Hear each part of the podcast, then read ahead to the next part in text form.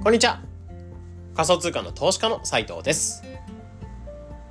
メルマガ DeFi 情報局だったりとか、コミュニティ DeFi テラコや、あとは12月22日、明日ローンチとなる NFT うさみなどの運営をしながら仮想通貨の投資、発信、勉強してます。このチャンネルでは耳でわかる仮想通貨ってのコンセプトに聞くだけで日々仮想通貨の知識っていうのがぐっと身近になる仮想通貨がぐっと身近になるような話だったりを届けてるチャンネルになってます。今日は12月の21日水曜日ですね。え皆さんいかがお過ごし、木曜日で。あ、ごめんなさい。木曜日ですね。木曜日でなってます。え皆さんいかがお過ごしでしょうか、え今日のテーマとしては、ビットコイン上陸、ファントムウォレットの最新ニュースを解説。まあ、こんなテーマで話をしていければなと思います。うん。まあ、先にちょっとお知らせ的なところなんですけど、いよいよ明日、うん、新作 NFT のうさみ、まあ、これはクリプトミンとか、まあ人、人と人をつなぐ NFT ってところを意識して、えー、作ったような NFT がいよいよ明日ローンチになりますね。うん。で、まあ、あらかじめ洗うリストといって、えー、予約購入みたいなことをしてくださった方が、まあ、まずは、えー、ゲットできるような形で、明日12時に、えー、ローンチになってきます。なので、ローンチになってくると、まあ、自分のウォレットと接続させて、自分の、そうですね、ウォレットから、まあ、そのうさみを購入いただく、えー、仮想通貨 NFT を購入いただくみたいな感じで、ミントって形で、えー、サイトから直接発行していって、自分の手元にうさみが届くみたいな感じですね。うん。で、あらかじめそうですね、洗うリストっていうのを申請してくださった方のみ、まず最初はミントができるような形で、えー、まず明日の12時から。で、その後1週間ぐらい時間を取っていきながら、結構ガス代が高騰したりとか変動あったりするので、あとは年末とかで バタバタすることもあるので、えー、ゆっくりとミントしていただきたいなってところで、本来はセール期間とかだと3日間とかを設ける、設けるのがまあ常だと思いますし、その期間でまあ売り切るみたいなことをやるのが基本的なセールスになってくるかなと思うんですけど、やっぱ仮想通貨に関してはガス代とか、あとは年末とかそういったバタバタも繋がってくるので、えー、1週間ぐらい、えー、ミントの期間っていうのを設けた上で、29日に一般販売スタートするっていう感じになってますね。うん。まあそういった形でいよいよここまで3ヶ月間ぐらいマーケティングとか企画とかずっと走ってきて、やっと、やっと僕としては、うん、走ってきたな、つか、あの、走ってきたなって状態ではあるんですけど、えー、それがやっとローンチされるっていうところで多くの方の手に届くかなっていうところではあるので、まあ楽しみに明日迎えていこうかなと思ってます。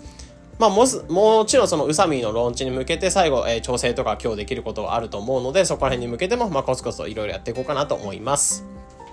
はい。で、今日に関しては何の話かなっていうところで、まあ、ビットコインが上陸、ファントムウォレットの最新ニュースを解説ってところで、えー、ファントムウォレット、まあ皆さん知ってますかね？これ仮想通貨、ウォレットなので仮想通貨を入れていくお財布の一つとして、まあ有名なものだと多分メタマスクってものが皆さん、えー、思い浮かぶかなっていうふうに思うんですよね。うんまあ、基本的に僕もやっぱりメタマスク、仮想通貨触り始めるときにメタマスクから触り始めて、そこに仮想通貨を入れて、いろんなアプリとかサービスを使っていくっていう感じでした。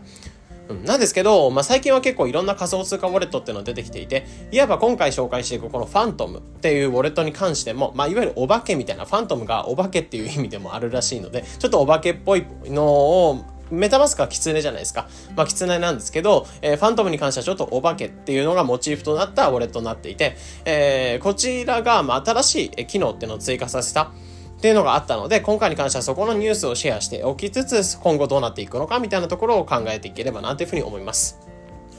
なので、まあ、こちらのファントムってところの新しい動きを押さえておくと、まあ、シンプルにメタマスクキラー、まあ、メタマスクっていう存在を凌駕するようなところにこのファントムってところがもしかしたらのびのし上がってくる可能性はあるかなと思うんですね。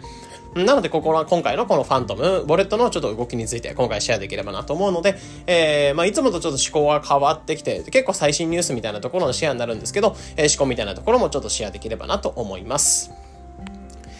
はい。じゃあまずファントムウォレットの最新ニュース、何があったかっていうと、このファントムウォレットにビットコインのネットワークが対応しましたよってところが一つ新しいニュースとしてありました。うんあ、もっと言うと、このファントムウォレットの方にビットコインってものを送信したりとか、あとは他に外部で送金をしたりとか、あとはこの Phantom ウォレットの中で、えー、仮想通貨ビットコイン系のトークンっていうのを交換したりとかができるようになってきたっていうのが新しいニュースとしてありました。で、これは BTC、ビットコイン、まあメインのビットコインってものを送受信したりとか取引したりとかっていうのももちろんですし、あとは、まあもちろん保管しておくのも OK です。で、えー、あとは BRC20 トークンって言われていて、BRC20 とも言われていて、まあ、これは、えー、最近結構有名になってるのがビットコイン Ordinals と言われる、結構ビットコインの上に、えー、トークンとか NFT が作れるようになったよって新しい仕組みがビットコイン Ordinals ってものが生まれました。で、ここのビットトークン、発行されるトークンが BRC20 トークンって言われていて、えー、まあ、いわゆるビットコインの最小単位であるサトシっていうところにシリアル番号がついたような形でトークンが発行されていくんですけど、まあ、ビットコイン今までっていうのは、基本的に送金したりとか、まあ、決済に使われてたりっていう形なんですけど、拡張性が非常に低かったっていうのがありました。で、これをビットコインオーディナルズっていう仕組みが生まれたことで、いわゆるビットコインの上にトークンとか NFT が発行できる、いわゆるシリアル番号とか貼っていく、えー、車とかを作っていく工場みたいなところが作られたんですよね。増設されました。で、この増設された仕組みによって、え、ビットコインの上にあらゆるトークンっていうのが発行できるようになったっていうのもあったので、え、ここを受けて結構ビットコインの取引量っていうのは伸びてたりとか、あとは手数料っていうのを高騰させてしまったっていうのが問題としてあったんですけど、え、かなりトレンドとかを生んでくれた、まあ、ビットコインの Ordinals っていうトレンドがありました。で、ここのビットコイン Ordinals で発行された BRC20 トークンっていうものも、この Phantom ウォレットで保管したりとか、送金したりとか、そういったものができるようになったっていうのが一つ、えニュースとしてあったんですよね。うん。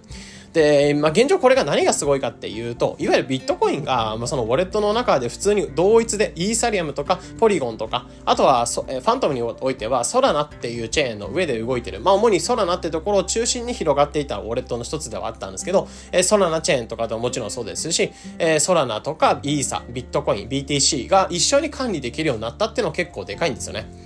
うん。なんでかっていうと、まあ、現状のウォレットの問題というか仮想通貨を保管するウォレットの問題、まあ、主にメタマスクとかを思い浮かべていただければ OK なんですけど、えー、基本的にこのウォレットでお金を管理していく、仮想通貨を管理していく際、それぞれネットワークが違うので、で、特にビットコインのネットワークっていうのは、まあ、イーサリアムとか他のイーサリアム系のチェーンとかとまた違って、また別にもともと動いてるチェーンになるんですね。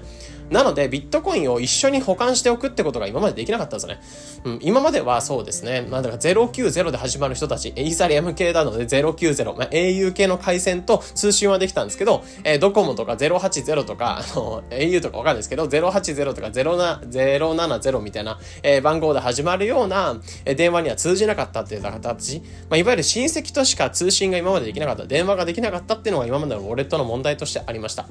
で、これが今回のファントムみたいなところのウォレットの動きによって、えー、まあ、あらゆるウォレットっていうのは結構ビットコインに対応し始めてるっていう動きがあって、うん。まあ、やっぱ結局ビットコインって仮想通貨の王者ではあるんですけど、結局ウォレットの方に入れておけない。取引所の方にお金を置いとくってのは怖いけど、だからとはいえどこに置くのみたいな状態になってたんですよね。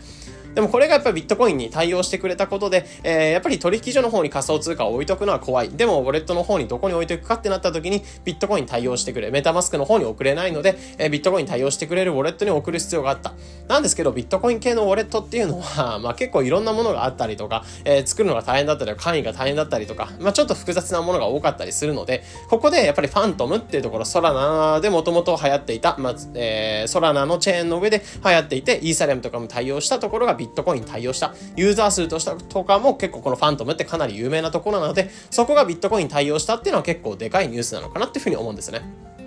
うん。で、もちろんメタマスクにおいても最近メタマスクのスナップスっていう機能がついて、えー、ビットコインのチェーンに対応したウォレットと接続して、えー、そこのメタマスクの方でビットコインを表示するってことができるようになったってイメージはあった、ものはあったんですけど、これってやっぱり外部的な機能になってくるので、プラスアルファのちょっと何か、えー、作業したりとか、そう、まあ、追加機能を入れていく必要があるんですよね。いわゆるスナップスってものは、なんだろう、いわゆる財布にをつけるアタッチメント的なところが、 Snaps ってものな、 Snap ってものをつけられるので、アタッチメントをつけていって、えー、 MetaMask の拡張性を広げていくみたいな機能が新しくできるようになったんですけど、これやっぱりプラスアルファの追加機能を入れなきゃならないっていうのがあるので、ちょっと面倒だったりします。うん、なんですけど、えこの Phantom ウォレットでネイティブで、えビットコインが対応したことでシンプルにそのビットコインのウォレットアドレスの方に自分が、えビットコインを送る際は取引所からビットコインの方にそのアドレス宛てに送っていくってことができる。まあ、今までその、プラスアルファで外部でつけなきゃいけなかったりとか、ビットコイン即他に送れないっていう問題があったことを、え今回このファントムウォレットが解決してくれたっていうところ。これは結構今回のニュースとしてでかい部分かなっていうふうに思いますね。うん。まあでも、このファントムウォレットがシンプルにビットコイン対応しましたよっていうニュースがあったんですけど、これを受けて結構革命的だなっていうふうに思うのが、えー、やっぱり結構このソラナってっていうところと、まあ、このソラナにもともと対応してたファントムがビットコインのところのチェーンに対応したっていうのは結構でかいポイントかなというふうに思っていて、えー、なんでかっていうと、今までっていうのはイーサリアム系のウォレットっていうのは基本的にビットコインに対応するって流れが多かったんですけど、ソラナっていうチェーンに関しては結構これもビットコインと同じように結構別個で動いてるチェーンになってるんですよね。うん。なので、イーサリアムと通信ができないみたいな問題があったりとか、まあ最近は結構ここら辺は改善されつつあるというか、改善されてる技術はあるんですけど、基本的にもともとソラナってまたイーサキラーとイーサキラーって言われていて、結構別個で動いてる。イーサリアム系のチェーンとはまた違った動き方っていうのはしてるんですよね。うん。なので、えー、結構ここら辺のソラナとイーサリアム、ビットコインっていうのは、この3つっていうのはかなり分断されてる状態でした。なんですけど、ファントムウォレットっていうとこ、まあ、最近はソラナっていうところのチェーンの盛り上がりっていうのはすごくて、今朝見たニュースだと、リップル、まあ、有名な仮想通貨だと、リップルって結構有名なんですけど、このリップルの時価総額を抜いて、時価総額ランキングで5位にソラナっていうのが上がってきました。これは、えー、取引量だったりとか、あとは価格自体が上がってきたっていうところもありますし、結構ソラナのか、最近に関してはソラナってめちゃめちゃ盛り上がってるっていう現状があるんですね。この盛り上がりに関しては話してしまうと多分30分、40分話せてしまうので、ここら辺で一応割愛はしていこうかなと思うんですけど、やっぱりここのソラナ自体が盛り上がってるっていうタイミングでファントムウォレット、そこに対応した、えー、ソラナからあの、発表されているソラナから盛り上がっているファントムウォレットってところがビットコインに対応したっていうのは、結構このビットコインとソラナ、あとはイーサリアム、この3つのチェーンっていうものをいい感じで駆け足となってくれる存在が、えー、このファントムウォレットになるかなというふうに思うので、やっぱソラナの盛り上がりもそうですし、さっき言ったようにビットコイン自体の開発っていうのはかなり進んでる。で、あとはイーサリアム自体はもともとやっぱりイーサリアムとして、まあ、セキュリティ、あの、エコシステムが成長してるってところがあるので、これそれぞれ盛り上がってる部分でユーザーの橋渡しをしてくれるのがこのファントムウォレットとなってくれるかなと思ってて、それぞれのユーザーにとってかなりいい影響っていうのはこのファントムウォレットっていうウォレットを通してできてくるんじゃないかなと思うんですね。で、これは、まあ、多分メタマスクにはできない部分で、ソラナっていうチェーンに関しては、あの、メタマスクの方で対応してないので、まあ、どうしても今までソラナって使う場合は、ファントムウォレットが必要になってました。で、このなんか分断された感じがすごい面倒だったんですけど、最近はこのファントムウォレット自体が、ポリゴンとか、えー、イーサリアムの方に対応し始めて、多分おそらくこれから他のチェーンにも対応し始めると思うんですけど、こういった対応チェーンが増えてくると、メタマスクでできなかった世界観が、えー、ソラナっていうチェーンを通してできるようになってきた。えー、ソラナと通信ができる、かつ他のビッットコインとかも対応できるってファントムウォレットを通して、えー、ここの仮想通貨 Web3 体験が変わってくるかなというふうに思うので、結構このファントムウォレットがビットコイン、え、チェーンに対応したっていうのは結構でかいニュースなんじゃないかなっていうふうに思いますかね。うん。なので、イーサリアムキラー、まあ、イーサリアムキラーで、と言われていたもともとソラナから出てきた、えー、ファントムウォレットってところがビットコインチェーンに対応したってニュースを受けて、うん、やっぱりここは結構楽しみにしておきたいかなっていうふうに思ってて、やっぱりメタマスクっていうところで、まあ、一番、えー、トップ走ってはいますけど、やっぱ Web3 業界ってまだまだすごい人は少ないですし、そんな何億人とかがメタマスクを使ってるわけではない。って考えると、まあ、まだまだこのファントムウォレットとかがまだまだ伸びていって、えメタマスク嫌いになって、まあ、Web3 として使っていくんだったらファントムウォレット当たり前に使ってるよねみたいな世界観なんかもこれから生まれてくる可能性もある。まあ、全然ここの、え戦える可能性は全然あるかなというふうに思ったので、まあ、今回こんなニュースをシェアさせていただきました。まあ、いつもとちょっと思考が違って、いつもスペースとかの方で、ツイッターのスペースとかで、えー、基本的にはその最新ニュースとかをシェアしてたりするんですけど、まあ、今回に関してはこの、えー、スタイフとか、えー、ポッドキャスト系の方でも話の方させていただいたので、えー、今回また新しいニュースとか参考になってくれれば嬉しいかなというふうに思います。一応先ほども言ったように、新しいニュースとか最新トレンドとか、えー、に関しては、まあ、結構ホットな情報に関しては、まあ、このスタイフとかポッドキャストではなく、基本的に X、Twitter の方で話してたりするので、こちらの方もぜひ一緒にチェックしていただければなというふうに思います。はい。というところで今日に関してはビットコインチェーンの方に、まあ、ファントムウォレットが対応したよ。まあ、ビットコインの方に上陸したよって話があったので、今回こんな話をさせていただいたので、参考になったりとか、ためになってくれれば嬉しいかなと思います。というところで今日に関してはここで、ここまでにしようかなと思いますので、ここまでご清聴いただきありがとうございました。それでは、良い一日を。